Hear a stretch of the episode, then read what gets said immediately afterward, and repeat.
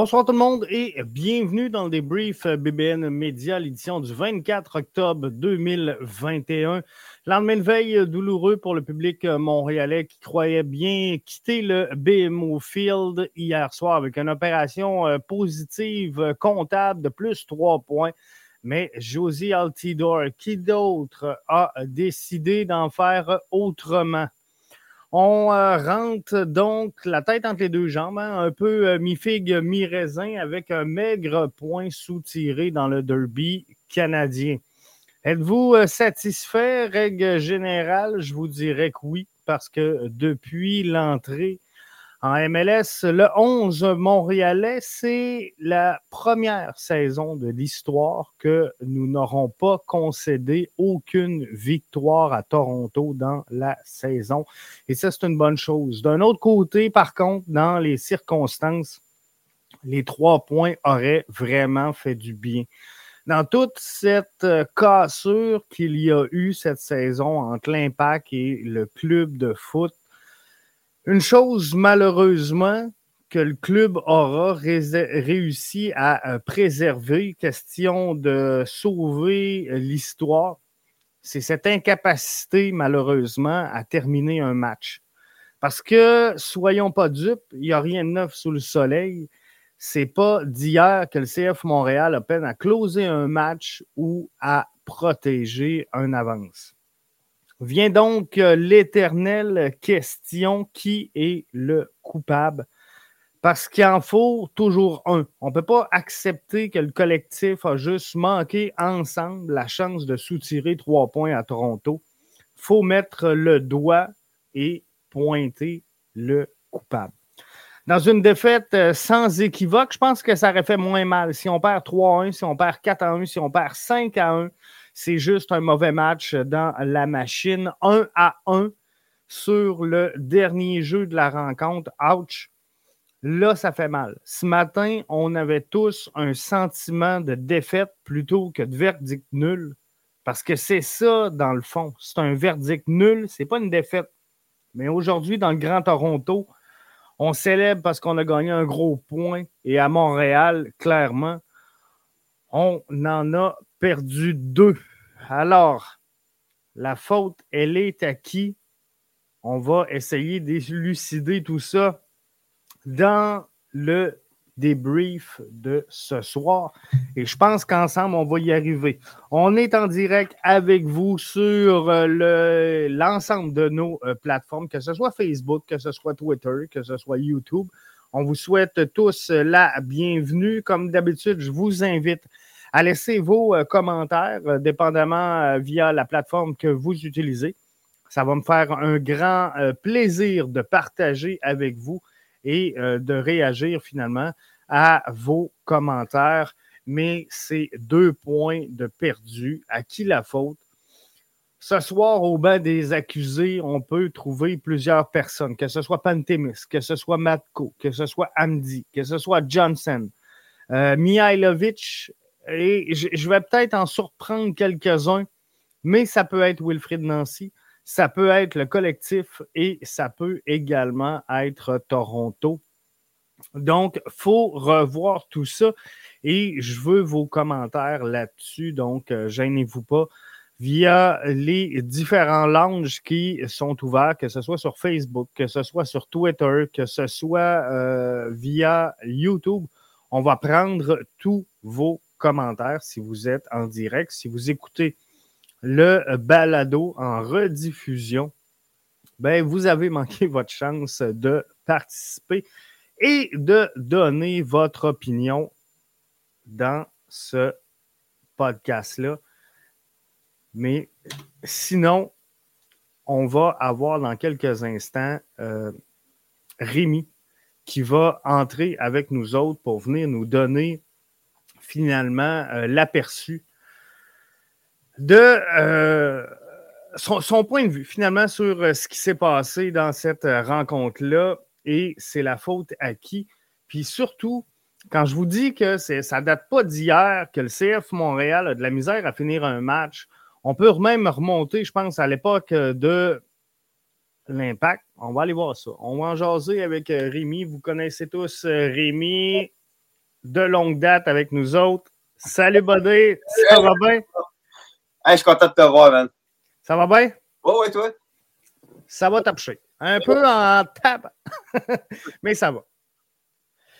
Défaite hier, euh, tu me le disais tantôt, euh, Rémi, sur Twitter, c'est pas d'hier que le CF Montréal ou l'Impact n'est pas capable de finir ses matchs. OK, un, je veux juste préciser une affaire à tout le monde parce que je suis cohérent. Je n'ai pas regardé le match. Je n'étais même pas au courant qu'il y avait un match hier par rapport au CF Montréal. Mais quand j'ai vu le tweet de, de Jeff, j'ai fait comme Asti, c'est l'histoire qui se répète. Je sais pas combien de fois, surtout contre Toronto, là. Je sais pas combien de fois j'en ai parlé dans ligne ouverte à Philosa, à Stéphane Langdo, la Chambre au 91-9. Puis c'est par rapport à face à Toronto, la question de finir les matchs, on dirait que c'est une question de culture. Dans le cas de finir les matchs, je dirais, on dirait que c'est une culture qui est montréalaise. Combien de fois on a entendu le, par rapport aussi au hockey, un autre sport, ah, le Canadien pourra finir le match? On dirait que c'est typiquement montréalais.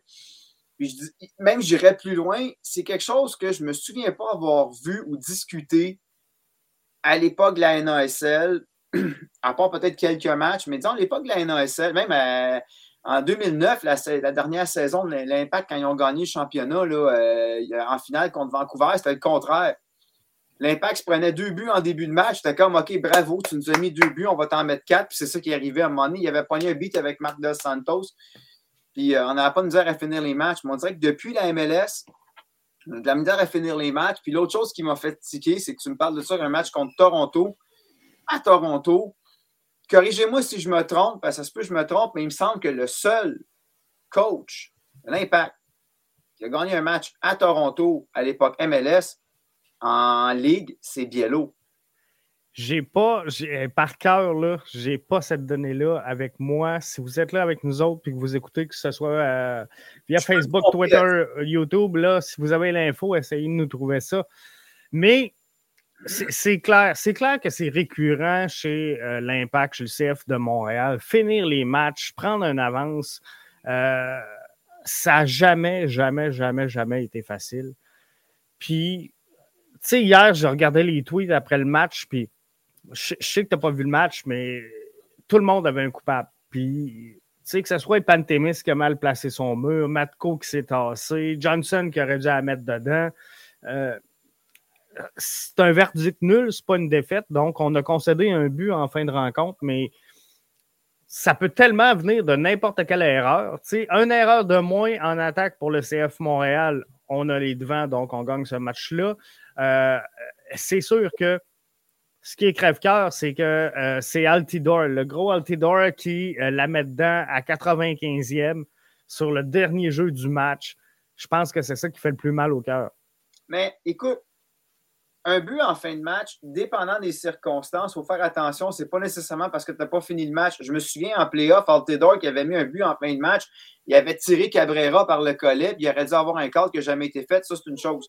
Mais je reviens à ce que je disais tantôt. On peut pointer des coupables dans n'importe quel match.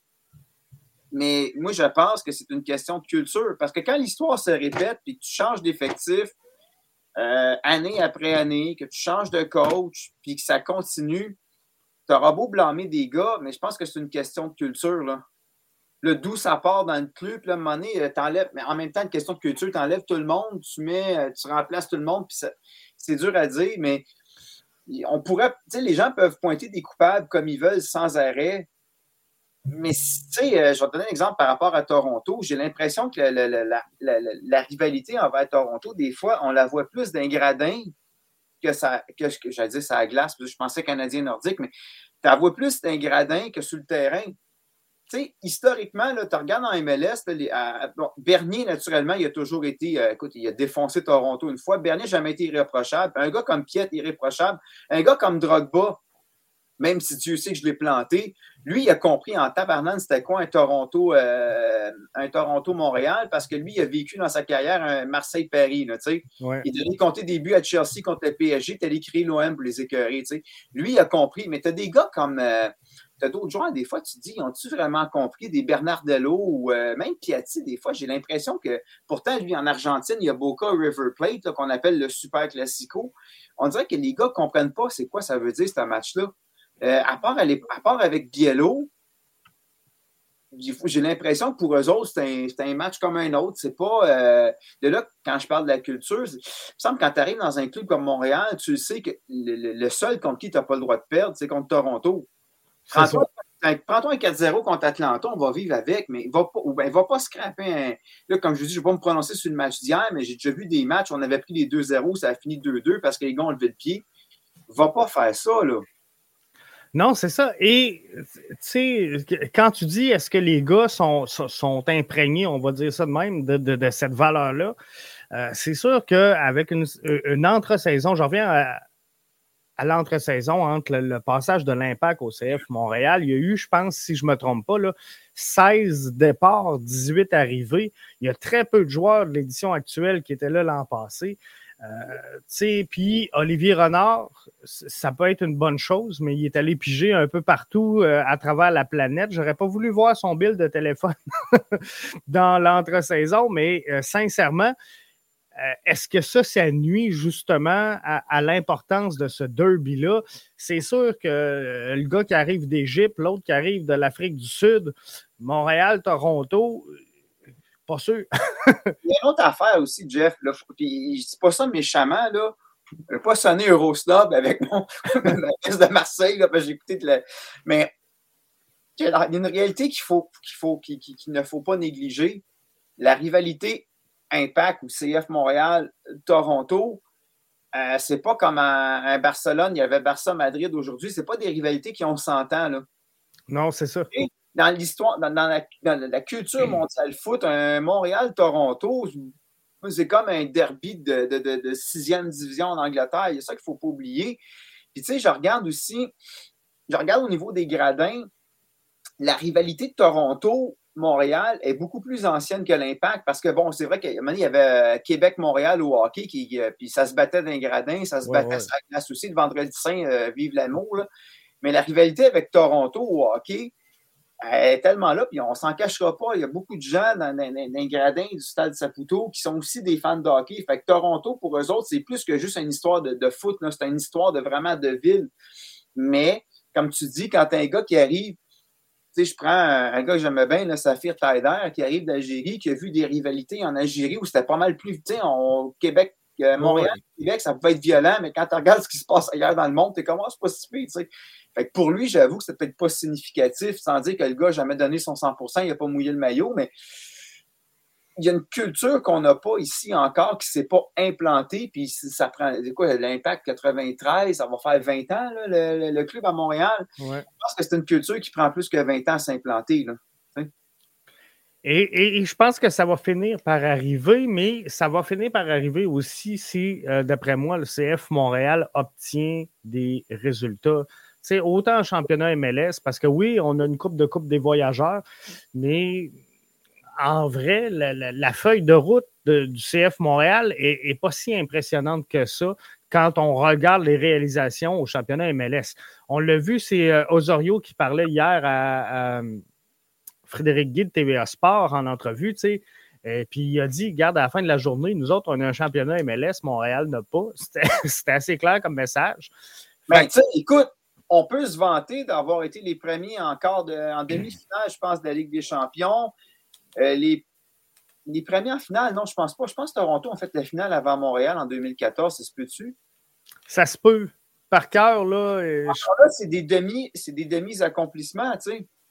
Tu sais, c'est comme moi, l'école, demain, c'est clair que le bordel va pogner avec les élèves. Ils viennent mettre tout le maillot du PSG pour me dans mon cours.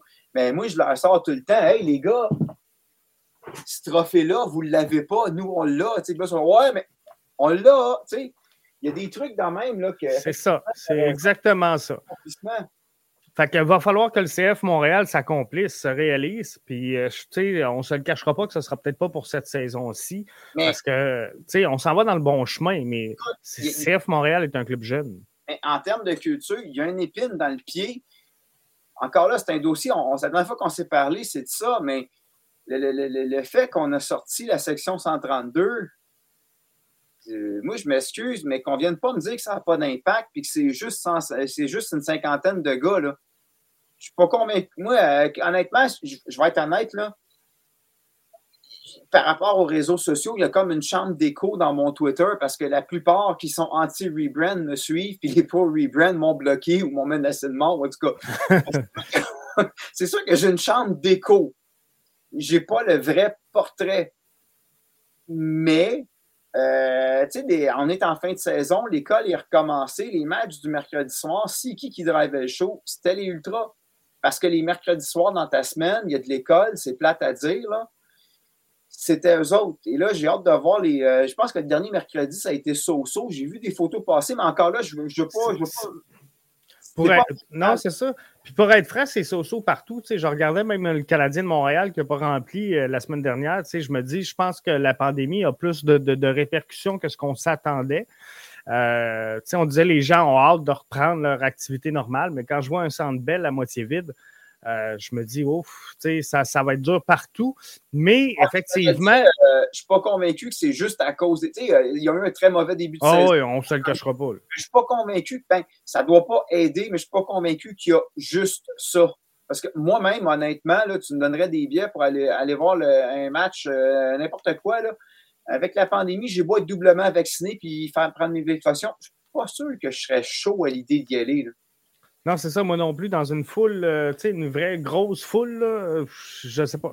Mais euh, ceci étant, c'est sûr que les ultras, ils, seraient là et ils feraient du bruit. Ce qu'on n'a pas présentement, là, euh, tu sais, on a 16-42, je veux juste lever mon chapeau en passant parce que je pense que dans les circonstances, ils font tout un travail. Et c'est pas facile parce que là, tout est revenu sur leurs épaules. Puis on dit, tu sais, on a juste du son d'un côté du stade. Euh, c'est sûr qu'ils ne pourront pas faire du bruit pour l'ensemble du stade. je te laisse là-dessus parce que ben oui. tu sais, j'ai une grande ça peut durer une heure et demie, mais en conclusion, par rapport au Ultra, je regardais le Classico, là. Le classique, je veux dire, euh, Paris-Marseille, là, euh, je me sais plus c'est qui, c'est un gars de la Cannes Foot Club, de la communauté, je me sais plus c'est qui, je pense que c'est Alec, en tout cas, il y en a un qui a partagé un tweet parce qu'à Marseille, je vais t'avouer qu'il y a eu des, du monde qui ont lancé des affaires sur le terrain. J'ai des, mes anciens élèves qui me textaient, puis je leur disais, moi, j'ai peur que les spectateurs sacent le, le, camp, mais les soft winners te craquaient, puis le commando ultra t'a craqué des fleurs. je sais que la MLS, ils ont pris une tendance Premier League, je t'en avais parlé, moi, j'ai comme l'impression Sauf qu'en même temps, oui, des fois, en France, il y a des débordements, puis je suis pas d'accord avec la bagarre, puis je suis certainement pas d'accord à ce qu'on lance des affaires ces joueurs, là, puis qu'un jour, tu sais, euh, Payette avait pété les plombs, puis il avait répliqué avec la bouteille, là. Mais, c'est une discussion que je pourrais avoir avec Ballon Rond, mais, mais à un moment donné, là, quand on était en USL, en NASL, j'avais mis bien dans le 114, il en craquait des, euh, des flares. Puis là, mais ben, des fois, la ce qui était drôle, c'est que la sécurité intervenait tout de suite quand c'était du côté 114. Quand c'était Toronto, il intervenait moins vite, mais je m'excuse, ça drive. Quand tu parles d'une culture, ça, ça drive les joueurs. Quand tu vois dans l'estrade, que le monde mette le feu, là, je peux te garantir que ça doit motiver les joueurs. Là, quand tout le monde est assis, puis OK, oui, ça chante, je suis convaincu que ça joue, puis je suis convaincu que si on comparait enlevons les hooligans puis les bagarres, mais l'intensité qu'il y avait dans le foot proportionnellement avec le talent de l'époque puis les entraînements, parce que tu on peut pas comparer les années 80 aujourd'hui parce qu'il y a un paquet de facteurs entre, mais en termes d'intensité selon leur capacité, les années 80 en Premier League, euh, n'importe quel club, Liverpool, disons, puis l'intensité qu'il y a, je suis convaincu que l'intensité était plus intense, puis je crois qu'à un moment donné, c'est peut-être un petit peu ce petit côté-là rebelle parce que quand l'Impact est rentré en MLS, il y avait un petit côté rebelle. On pensait qu'on allait tout casser, tu sais. Puis ça, je crois que ça s'est perdu. Dans les dernières années, ça s'était perdu. Puis je crois qu'avec euh, le rebrand puis tout, ça a juste comme tué tout ça. Là. Parce qu'on dira, on, dira ce qu'on veut, là, mais au MPSG aujourd'hui, ça donnait euh, tout un résultat, là, ce qu'on a vu dans, dans, les tribunes là, avec euh, le, le, feu, le tifo, c'était fou. C'est peut-être ça qui manque. C'est peut-être ça qui manque. Encore là, quand je parlais de culture montréalaise, c'est pas dans la culture du hockey. je vois mal quelqu'un craquer un flair dans le centre belle. Il va sortir assez vite. Ça serait dangereux, mais écoute, je sais pas. Puis, tu sais, encore là, c'est deux sports distincts. Je sais qu'à Columbus, il avait tenté de rentrer des ultras pour les Blue Jackets. Il y avait une section en haut, mais ça, mais je crois que pour le, milieu du foot, je crois que c'est une dimension qui manque à Montréal, qu'on a déjà eu. si je ne me trompe pas, dans le, noyau des Ultras à l'époque, il y avait des anciens Marseille, des anciens de Marseille, justement, là-dedans, qui, qui, avec leur expérience, avec ça sur toute réserve, je ne connais, connais pas, mais il me semble que oui. Puis malheureusement, ben, ça s'est. Euh, je crois que ça s'est perdu. Puis, tu sais, l'engouement de 2012, qui était vraiment intense, 2012-2013, on dirait que, il y en a beaucoup qui disent Ah, Drogba est parti, le monde a décroché. Mais moi, je pense que Drogba, ça oui, parce que ça a été marqué, mais je pense que ça avait commencé un peu avant Drogba. Si Drogba n'était pas arrivé, ça aurait commencé avant. Puis je pense que c'est autre chose. Sauf que Drogba comme été un méga plaster sur la plaie. le plaster a lâché, puis euh, on a voulu comme. Mais tu sais, c'est typique. C'est pareil au hockey. C'est Montréalais. On cherche le. Carey Price, on, on, a eu Patrick Roy. C'est euh, Carey Price et puis là, ça prend un sauveur. On dirait que les gens, c'est ça qu'ils ont besoin. Si tu veux avoir du monde dans l'estrade, ça te prend un sauveur. Il faut une grosse vedette. ouais. T'as pas le choix. C'est le même. hey, merci, euh, Rémi. Euh, content de t'avoir jasé, mon Jeff. Puis euh, ben, prochaine. Moi aussi, bye bye. Ciao, man. C'était donc euh, Rémi qui était là avec nous autres pour nous partager un peu son point de vue sur le banc des accusés de ce soir. Puis, tu sais, vous, le voyez, hein, c'est peut-être un, phénomène qui, se passe, qui est plus large que juste une erreur dans un match. C'est sûr qu'il faut y aller avec le banc des accusés pareil ce soir. Euh, je, descends ça avec vous autres, puis vous me direz ce que vous en pensez. Mais euh, qui on peut mettre au banc des accusés pour euh, cette défaite-là? On, va dire défaite. C'est une nulle, on s'entend, à savoir de défaite. Je commence par Pantémis et soit dit en passant, là, je, veux juste faire un aparté normalement, après la, rencontre, le CF Montréal désigne toujours deux joueurs et l'entraîneur-chef, bien sûr, pour aller rencontrer les médias après euh, la rencontre.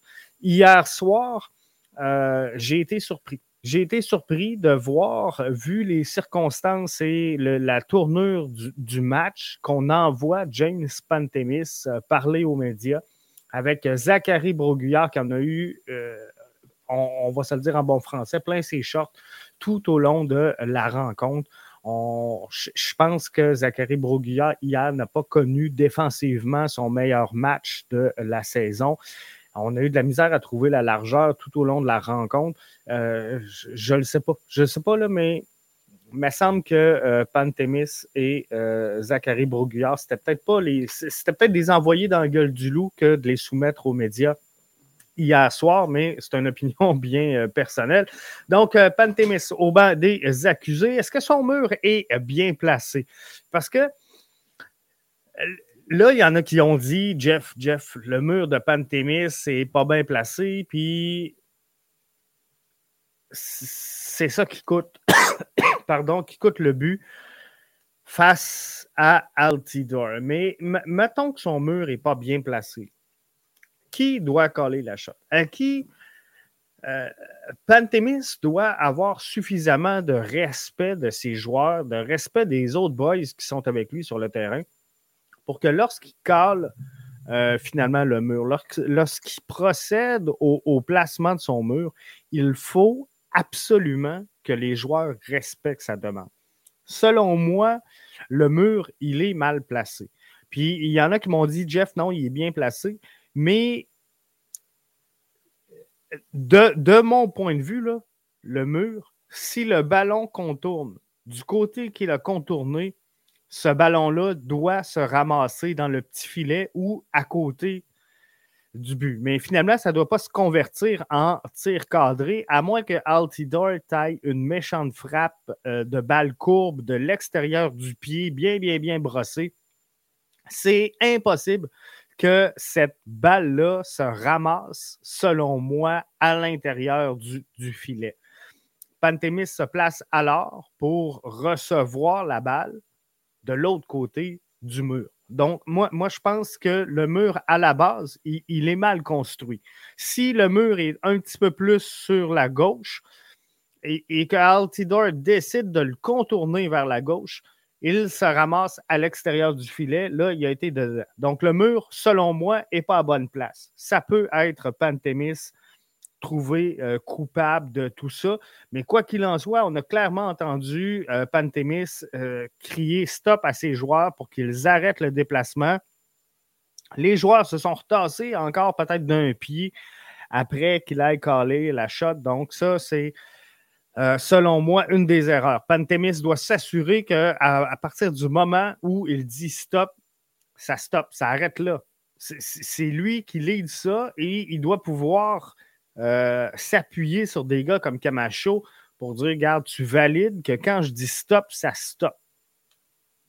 Matko Miljevic qui se déplace dans le mur. Vous avez vu le petit tourniquet, mais comme je vous dis, euh, il y en a qui ont pointé, et, tous ceux que j'ai mis au bas des accusés, là, c'est des gens que vous avez pointés euh, sur les réseaux sociaux. Je n'ai pas mis qui a pointé qui, mais c'est des commentaires que j'ai observés sur euh, la, toile tout au long de la journée. Donc, Matko Miljevic se tourne euh, j'ai vu, j'ai revu, j'ai été revoir et revoir l'action. Matko se tourne, mais il touche le ballon quand même avec son, pied ou en tout cas sa jambe. Il écarte la jambe finalement. Et je suis pas sûr que s'il reste droit dans le mur, je suis pas sûr qu'il est aussi large que tourné avec la jambe. Donc, je suis pas sûr qu'il euh, reçoit sur lui ce ballon-là si Matko ne se déplace pas. Par contre, avant qu'on arrive sur cette faute-là, est-ce que Matko est en mesure d'égrener du temps et de sortir ce ballon-là de la zone de jeu plutôt que euh, d'essayer de, relancer l'action? Je pense qu'il y a une faute de Matko sur le jeu. Ahmed Amdi, un autre que je place au banc des accusés qui aurait pu tuer complètement le match en euh, grugeant des secondes importantes au lieu de, redonner l'action à l'adversaire. Donc, je pense que euh, ça, ça se pourrait. Bjorn Johnson. Bjorn Johnson, tanné, en tabarouette d'en parler. Euh, j'espère J'espère que, euh, sincèrement, euh, on va trouver soit un moyen de le faire produire, soit un moyen de le laisser à l'écart du jeu, parce que euh, là, ça devient une risée, ça devient une farce. Et chaque fois qu'on aligne Johnson sur le terrain, on, on se nuit. On se nuit. Et aujourd'hui, juste pour le fun, j'ai posé la question sur Twitter vous avez le choix entre Johnson, qui commande quand même un très gros salaire, et le bombardier de Limoilou, hein, Anthony Jackson Hamel, qui pouvait nous servir de, renfort euh, la saison dernière et les saisons euh, précédentes. Et on ne se le cachera pas, c'est un peu ce que Bjorn Johnson euh, fait présentement. Il sert de, super sub à cette formation-là. Donc, un peu comme aurait pu faire Anthony Jackson Hamel. C'est pour ça que j'ai fait le lien entre les deux. Mais la question que je vous posais, qui a quand même obtenu tout près de 130 votes, euh, qui vous utilisez entre les deux? Et à 87,5% vous utilisez Anthony Jackson Hamel, qui a été critiqué toute la saison dernière comme étant euh, un joueur de qualité et de niveau CPL plutôt que MLS. Hein? Souvenez-vous, il y a eu de vives critiques à l'endroit d'Anthony Jackson Hamel la saison dernière. Alors, c'est pas peu dire l'estime que portent présentement les Montréalais à l'endroit de Bjorn Johnson. Par contre, euh, il, y a quelqu'un qui me rappelé à l'ordre l'autre jour en me disant Jeff, après la première saison, est-ce que euh, tu aurais donné cher de la peau de Mason Toy? Et effectivement, je n'aurais pas donné cher de Mason Toy. Et euh, cette saison, hein, on, s'ennuie en tabarouette. On a hâte qu'il revienne de blessure, mais quoi qu'il en soit, euh, impardonnable, Bjorn Johnson doit mettre ce ballon-là à l'intérieur de la cage au moment où il a une chance. Mais on est un petit peu moins critique à l'endroit de nos joueurs chouchous, nos joueurs préférés. Un joueur qui va très bien cette saison à Montréal et sans aucun doute Georgi Mihailovic qui est en train de nous faire euh, oublier un peu la, la, qu'on a eue longtemps ici à Montréal. Mais euh, Mihailovic aussi se retrouve au banc des accusés parce qu'à la 76e minute de jeu, euh, il avait la chance de la mettre au fond du filet lui aussi. Et un, je ne vous cache pas que le coefficient de difficulté était peut-être plus élevé dans le cas de euh, Mihailovic que dans celui de Bjorn Johnson. Je pense que Bjorn Johnson, sans aucun doute, ce ballon-là doit se retrouver au fond du filet. C'était euh, vrai aussi pour Mihailovic, mais le, quotient de difficulté était plus élevé, je vous l'accorde. Par contre, Mihailovic, avec la saison qu'il a présentement, avec ce qu'il offre, avec ce qu'il donne, il doit absolument la mettre dedans. Comprenez-vous? Johnson, malgré tout, est-ce qu'on était si surpris que ça de voir qu'il ne mettait pas cette balle-là au fond du filet? Tu sais, on a tout dit, ah, c'est Johnson. On, a tous eu la même réaction. Donc, sans dire que euh, ça devient plus pardonnable, je pense que euh, la chance de Mihailovic aurait dû être dedans. Un autre que je place au bas des accusés, et là, vous allez peut-être être surpris de ma déclaration parce que je ne l'ai pas vu passer sur les réseaux sociaux et c'est une note bien personnelle. C'est Wilfried Nancy que je défends souvent, qui a souvent eu la main heureuse dans euh, ces changements. Hier, je pense qu'il a mal joué les changements. Sincèrement, euh, est-ce que quelqu'un qui a écouté le match qui a suivi le match peut me dire, peut venir m'affirmer en quoi les changements apportés par Wilfrid Nancy ont contribué à améliorer euh, une aspect, une facette du jeu dans la rencontre d'hier. Euh, je m'explique mal le changement entre la première et la deuxième demi. On n'a pas procédé du côté de Wilfrid Nancy à des changements à proprement dit à la demi. On les a fait un petit peu plus tard dans le match. Et comment expliquer qu'en première demi, on n'a jamais été capable de jouer sur la pleine largeur du terrain? Zachary Broguillard a été débordé tout au long de la rencontre sur le corridor gauche, euh, le corridor droit, pardon. Toronto jouait sur la gauche, on s'entend. Alors Toronto avait clairement identifié qu'un des problèmes majeurs était Zachary Broguillard. Donc, euh, offensivement, il, faisait très bien. Défensivement, c'était difficile. Le, retour, le, backup était très, très difficile et pénible hier pour Zachary Broguillard. Donc, est-ce qu'on aurait pu changer, euh, effectuer des changements qui auraient apporté plus de dynamisme dans le jeu? De renvoyer Mathieu Chouanière sur la droite, euh, de rentrer Basson, c'était une bonne idée. On aurait peut-être pu le faire à la demi en disant bon, il faut changer quelque chose. On subit en première demi, mais non, on, a maintenu ça comme ça du côté de Wilfrid Nancy. Deuxième séquence, comment euh, justifier, parce que là, on dit Bjorn Johnson aurait dû trouver le fond du filet à la 76e minute de jeu. Euh, comment, dans un match aussi serré, dans un derby aussi important, où à tout prix tu dois viser les trois points, tu te dis, hmm, il me semble que ça serait un moment idéal pour lancer Bjorn Johnson. Euh, non, c'était pas la bonne solution, c'était pas le bon soir pour utiliser Bjorn Johnson. Et je pense qu'on aurait été mieux. Et vous me direz, Jeff, c'est facile. C'est facile en tabarouette de critiquer après euh, avoir vu le match, après avoir revu le match, après avoir vu les comptes, euh, la finalité de cette rencontre-là, finalement, après avoir vu Bjorn Johnson manquer son coup, oui, c'est vrai que c'est facile, mais je pense qu'il y avait euh, une façon du côté du CF Montréal de prévenir le coup. Je pense qu'on était en mesure hier de prévenir le coup et d'être beaucoup plus efficace. Donc, l'entrée de Bjorn Johnson, euh, pour moi, c'est doutable et j'aurais aimé mieux encore de voir rentrer, par exemple, un, euh, Balou dans cette euh, rencontre-là. Alors ça, ça peut être un élément qui a contribué à la perte du, du deux points qu'on a subi hier. L'autre point, c'est le collectif.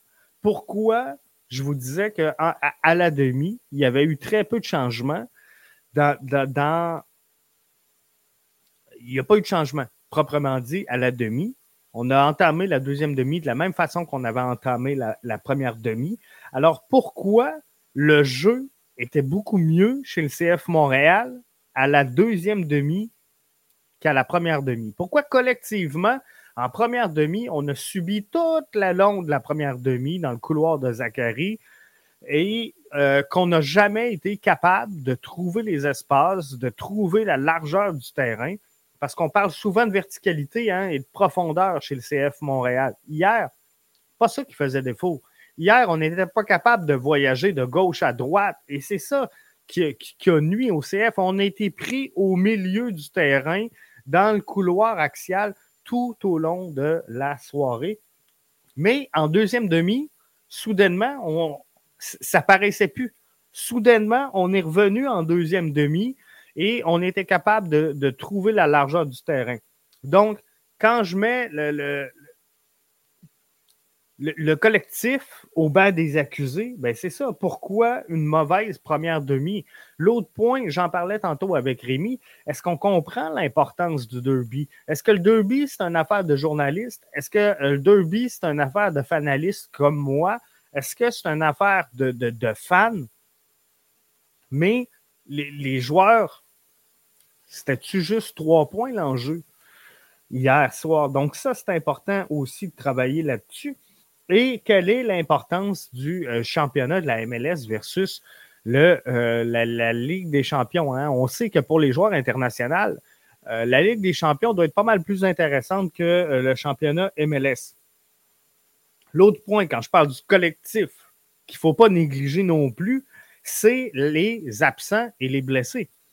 Le CF Montréal, ce ne sera pas de cachette, avait une équipe réduite hier, avait une équipe qui manquait énormément de profondeur hier, et on, on a utilisé la profondeur pour jouer. Donc, collectivement, je pense qu'on n'était pas au top avec des absences importantes comme Wanyama, comme Kyoto, comme Mason Toy, qui sont absents depuis un bout, mais à un moment donné, ça te rattrape. Ça te rattrape surtout et principalement lorsque tu n'as pas une équipe de premier plan. Le CF Montréal n'a pas été une équipe de premier plan cette saison et il ne sera pas. Il est une équipe en reconstruction.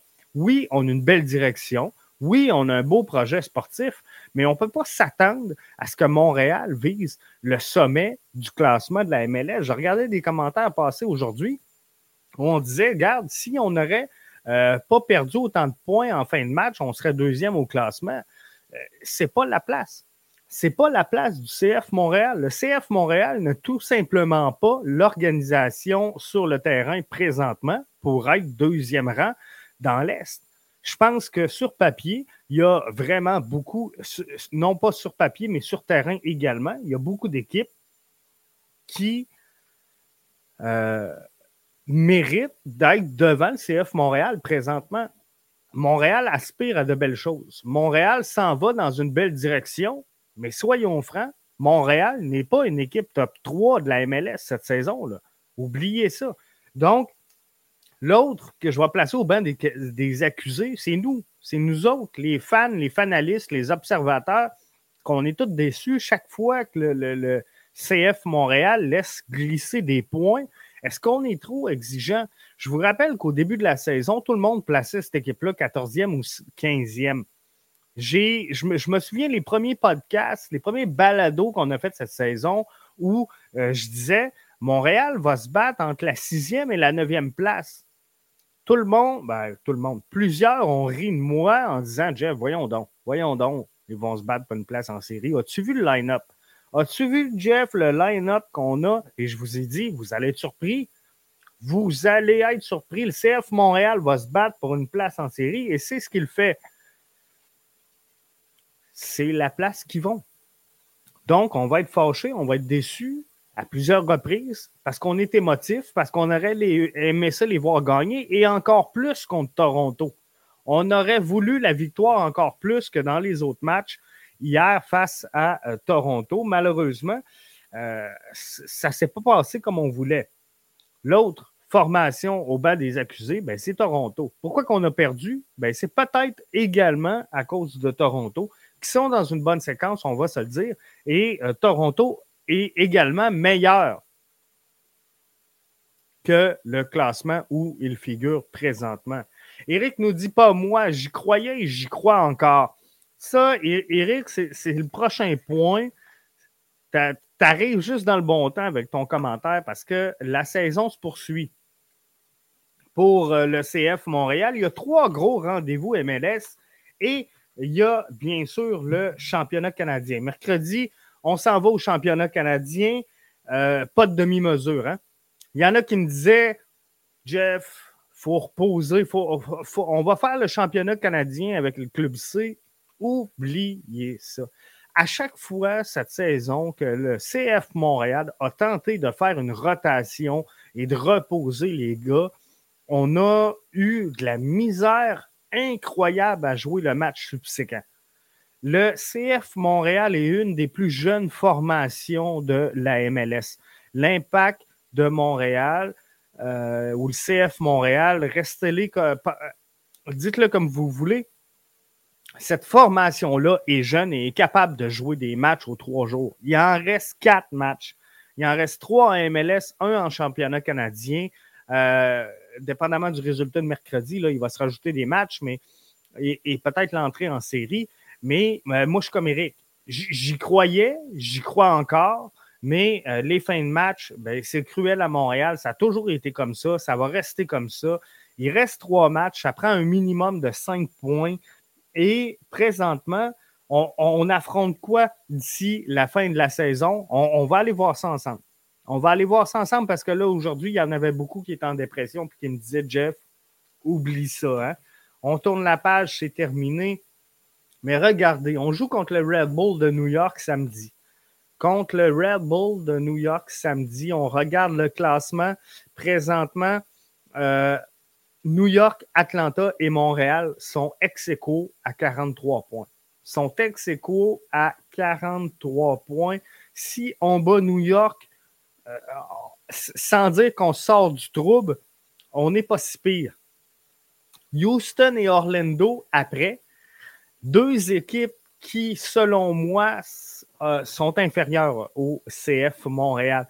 Toronto, euh, selon moi, est une meilleure formation. Je, vais être bien franc avec vous autres, puis ça, me fait mal en tabarnouche de vous dire ça. Mais pour moi, Toronto est une meilleure formation que le CF Montréal. Ils jouent tout croche, ils sont pas bons, ils n'ont pas de résultats, mais ils ont une meilleure formation euh, que Montréal avec tous les blessés qu'on a présentement. Donc, euh, mais par contre, Montréal est supérieur, selon moi, à Houston et est supérieur à Orlando. Donc, on est capable d'aller chercher des points. Et non seulement ça, mais ces deux matchs-là sont à Montréal. Et, là, toutes les, Souvenez-vous, hein, on riait, au début du rebranding. Jeff, les flocons, hein? Les flocons. On a-tu ri des flocons puis des histoires de flocons? Puis encore aujourd'hui, 24 octobre, on en voit passer des histoires de flocons. Mais vous allez voir que contre Orlando, qui sont habitués de jouer à 32, là, qui arrive ici au mois de novembre, euh, jouer un match, euh, je, pense que le flocon, il, va être avantagé dans cette, euh, cette rencontre-là. Mais face à New York Red Bull, moi, je pense qu'on est capable d'aller chercher une victoire. Mais non seulement on est capable, il faut aller chercher une victoire. Eric pense qu'on va aller chercher une nulle, mais euh, victoire contre Houston, je pense que c'est bon.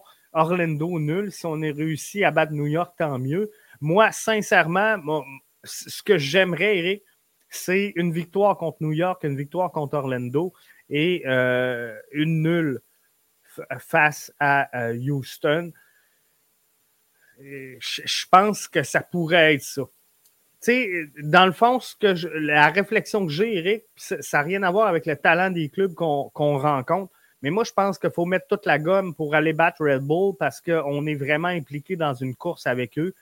Euh, Houston, sans dire qu'on euh, peut le prendre à la légère, moi, je pense qu'avec le championnat canadien, avec tous les matchs qui s'enlignent contre Houston, si tu as un moment de, faire une rotation, justement, de donner un répit à tes joueurs, mais de quand même aller chercher un résultat, c'est face à Houston, où on espère un retour de Kyoto, On espère un retour de, quelques blessés présentement. Ça pourrait faire du bien. Ça pourrait être des gros matchs contre Orlando. Mais là, on va mettre toute la gomme. Tout le monde va être là. Tout le monde va être de retour, selon moi, pour cette rencontre-là. À part euh, Mason Todd, bien sûr, qui est euh, out pour la saison. Mais ça serait vraiment bien. Ce qui est très apprécié cette année, c'est qu'on peut quand même battre les trois. Et ça, c'est la bonne nouvelle. Puis tantôt, je disais, Eric, lorsque je, parlais de trouver des coupables, je disais, les, coupables, c'est peut-être nous, à quelque part, les fans, parce que on, aimerait ça gagner les matchs. On voudrait tous les gagner, mais soyons francs. Soyons francs, euh, on n'a pas l'équipe pour gagner tous les matchs, du moins pas cette année et pas avec toutes les blessures qu'on a. Mais, euh, malgré tout, on se bat pour une place en série. Hein. Vous le voyez, là, on est huitième, égal avec la sixième. On est à une victoire de la quatrième place et on est à un point de New York City. Donc, on est capable d'aller chercher à peu près n'importe quel club qui reste à affronter d'ici la fin de la présente saison. Et ça, c'est bon. C'est bon pour le CF Montréal, c'est bon pour les fans, c'est bon pour tout le monde. Donc, euh, faut, faut, juste pas lâcher, faut pas abandonner, mais faut mettre toute la gomme. Moi, euh, tantôt, le monde me demandait, Jeff, qu'est-ce que tu en penses? On, est-tu mieux de faire une croix à MLS puis de se concentrer sur le championnat canadien? Non. Non je comprends que le championnat canadien donne une débouchée qui est peut-être plus importante, plus internationale, plus rayonnante que le championnat MLS, mais on est capable de jouer avec le line-up qu'on a, avec le retour des blessés, on est capable de jouer sur les deux fronts et de tout donner. Là, ce qu'il faut, c'est que Montréal donne tout. Et comme je vous disais tantôt, on est jeune. Je regarde des Sunusi Ibrahim, je regarde des Matko, des Balou, des. Euh, euh, de Mihailovic, on est très, très jeune. Donc, on est capable de trouver de l'énergie. On est capable de trouver de l'énergie. Ça, ce n'est pas un problème. Moi, je pense qu'il faut y aller à fond, enchaîner les matchs, s'entraîner léger et faire quelques ajustements sur des points bien précis, sur des, des, séquences de jeu qu'on veut améliorer d'ici la fin de la saison. Donc, on pratique ça pas, trop de technique, pas trop physique non plus, mais de, faire des petites mises au point selon le data qu'on ramasse sur vidéo, dire OK, ça ici, là, on, est mauvais, on veut améliorer cette facette-là, on va le faire. Mais euh, c'est comme ça qu'il faut le faire.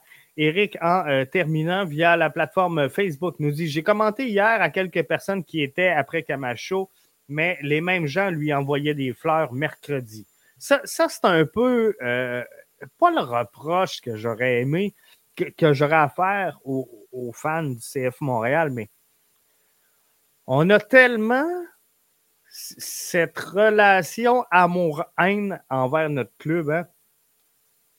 Euh, cette année, là, combien de personnes je me suis astiné avec eux sur Waterman que je disais, regarde, il lui faut du temps de jeu en MLS pour développer ses capacités. Puis là, on me disait, non, Jeff, c'est un joueur CPL, qu'on le prête en CPL. Il n'y a pas le niveau, il n'arrivera jamais à rien. Euh, la même gang qui, euh, dès qu'on embarquait Maciel, critiquait le jeu de Maciel. Et là, là dans les deux derniers matchs, là, on, trouvait qu'il avait bien fait. Et, même hier, les, mêmes gens qui me disaient que Maciel avait tout juste le niveau CPL, me disait Jeff, on n'aurait jamais dû rentrer à midi dans ce match-là. Jamais dû. c'est un, peu, euh, un peu ça, donc, le commentaire d'Éric. On a une relation vraiment amour-haine avec notre club. Mais la bonne, la, bonne nouvelle dans tout ça, c'est qu'on les aime, qu'on est derrière eux autres. Puis, savez-vous, encore plus que ça, moi, ce que je suis content, c'est que j'ai vu plein de membres euh, IMFC, plein de gens qui sont, comment je pourrais dire, qui sont rendus indifférents au CF Montréal, commentés tout au long de la journée la prestation du CF Montréal. C'est donc dire qu'il euh, y a peut-être de quoi sauver encore. Il y a peut-être de quoi à sauver encore avec ces gens-là qui euh, n'ont euh, plus d'intérêt pour cette formation-là. Euh, je pense qu'on va les sauver. Je pense qu'on va les sauver. Il faut juste des résultats. Il faut des résultats, mais en, tout cas, dans les derby Toronto, sont là, sont actifs et euh, sont impliqués. Donc, c'est sûr que euh, ces gens-là qui ont déserté ont eu beaucoup d'attachement envers la formation. Ces gens-là qui ont déserté ont eu une belle relation d'amour et de plaisir avec le club. Moi, ce que j'ai le goût de leur dire à eux, c'est regarde, les portes sont grandes ouvertes. Sont grandes ouvertes et euh, gênez-vous pas de vous aligner derrière euh, votre club. On en a juste un. On va le soutenir jusqu'à la fin. Hey, merci d'avoir été des nôtres. La version audio sera mise en ligne dans quelques instants. On se retrouve cette semaine. L'horaire va être un peu chamboulé parce qu'on a le championnat canadien, on a le match face au euh, New York Red Bull en fin de semaine. Donc, on s'exécute mercredi, on s'exécute samedi. On va au travers de ça faire donc des avant-matchs, des débriefs. Euh, on joue contre Hamilton cette semaine. Ça va être super intéressant. Le, le, le, derby des chouanières. Le derby des chouanières. Je ne sais pas papa chouanière, maman chouanière vont être de quel côté. Mais euh, ça, pour eux autres, là, ça va être une belle fierté. Hein. Chapeau à eux qui ont. Euh, je sais quoi d'avoir des dégâts dans le sport. Euh, pas toujours facile de concilier tout ça. Mais euh, thumbs up à eux autres qui ont réussi donc à amener ça euh, avec un certain succès. Mais euh, tout un duel entre les deux frères Chouanières ce mercredi, donc à ne pas manquer. Là-dessus, je vous souhaite de passer une excellente semaine. On est tous déçus.